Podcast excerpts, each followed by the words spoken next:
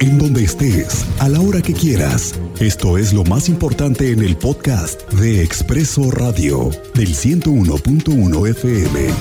Estéreo Cristal. Esta mañana el gobernador de Querétaro, Mauricio Curi, emitió la declaratoria de emergencia para los municipios de San Juan del Río y Tequisquiapan, afectados por las precipitaciones severas que ocasionaron inundaciones pluviales y fluviales días de 19, 20 y 30 de septiembre que nos llovió durísimo y los últimos primeros tres días de octubre que nos llovió en serio. ¿De qué se trata esta declaratoria? Escuche usted, que las autoridades se aseguran en buenos tratos de ayudar a la población, así como la evacuación total de las personas que habitan en zonas inundadas. Escuche otra cosa que viene en la declaratoria que se anunció hoy. La suspensión de actividades escolares, de trabajo y de servicios en las áreas afectadas. Es decir, los niños no van a la escuela en donde haya una afectación. Esto puede ser en las comunidades más afectadas, por ejemplo San Juan del Río y Tequisquiapan.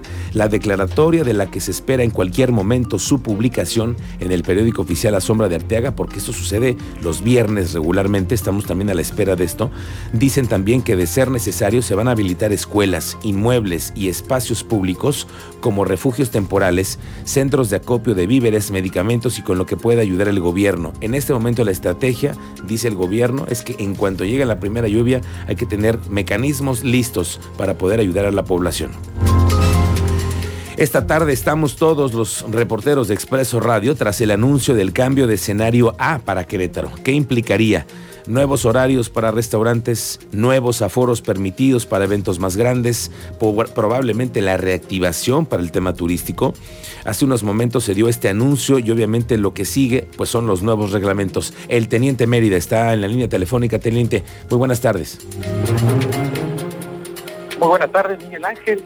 Una buena nota. En las próximas horas las autoridades en Querétaro harán el anuncio de cambio de escenario epidemiológico escenario A debido a las condiciones que se viven en el estado, Querétaro regresará al escenario A, aseguró el mandatario estatal Mauricio Curi. Aquí lo que nos dijo al respecto. diciendo. El día ayer hablé con la secretaria de Salud. En este momento tenemos el 30% de camas ocupadas, es decir, tenemos una buena condición para poder tener más, eh, más personas en caso que sea necesario. Por lo tanto, estamos evaluando la posibilidad de poder abrir un poco más. Uh, y poder tener un poco más de elasticidad para que la gente pueda salir.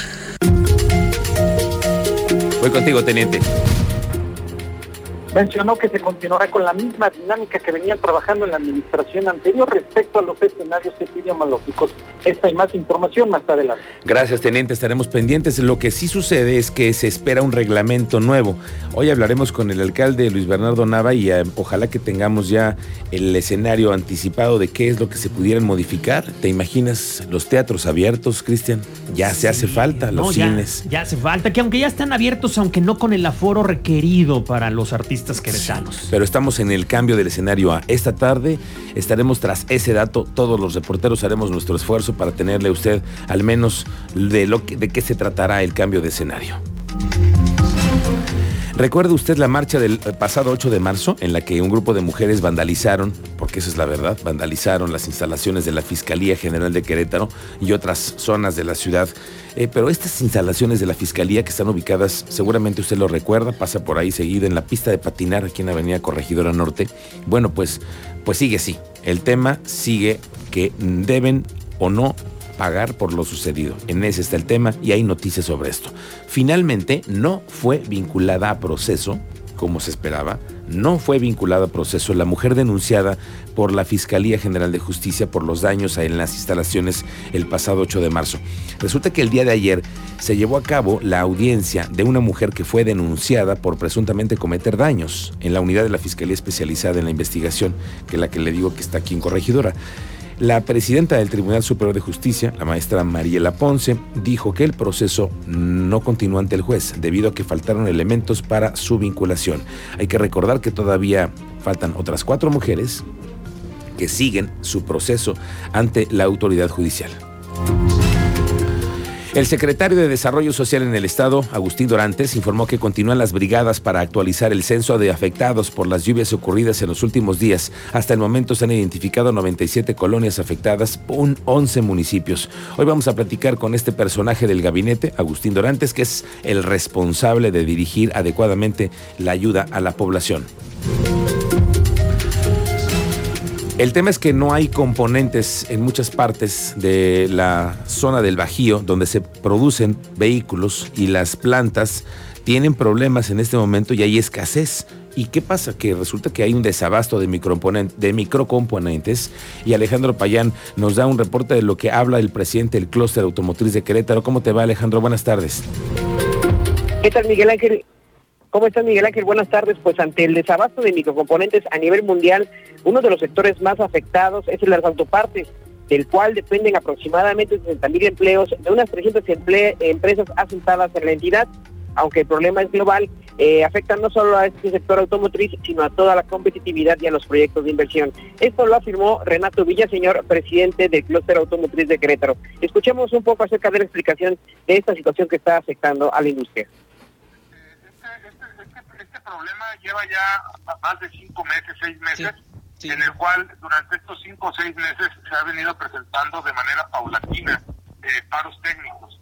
Estos paros técnicos eh, no, no son, por ejemplo, en, este momento ya anunció Nissan paro de dos plantas, pero Volkswagen lleva parada, paró antes y GM paró antes.